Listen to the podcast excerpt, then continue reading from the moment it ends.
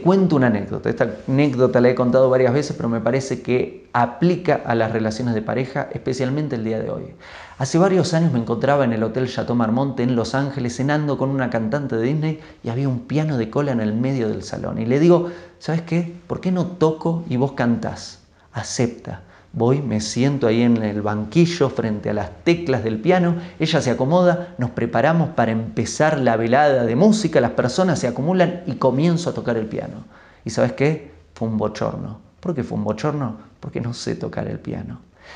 ¿Por qué hice esa locura? Creí, pensamiento fantasioso, que solo porque la situación era así iba a funcionar bien. Y me parece que muchas personas se comportan así en las relaciones de pareja. Creen que simplemente porque encontraron a la otra persona las cosas van a funcionar bien. Y me parece a mí que primero tenemos que aprender a tocar el piano. Hago esta rápida pausa comercial para agradecerte por oír mi podcast y pedirte que si te gusta lo recomiendes. Si te gustaría adquirir alguno de mis libros, podés encontrarlos en su formato físico y digital en Amazon y en su formato audio en Audible. Gracias y que continúes disfrutando del contenido que tengo para vos.